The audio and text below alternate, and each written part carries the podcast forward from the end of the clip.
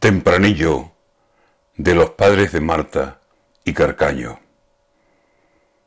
Los padres de Marta, cansados, cansados, compran una casa, la casa de autos, y se la regalan, dicen, a Carcaño, si Carcaño dice el lugar exacto donde dejó a Marta. Hay que ser muy malo para resistirse y no confesarlo.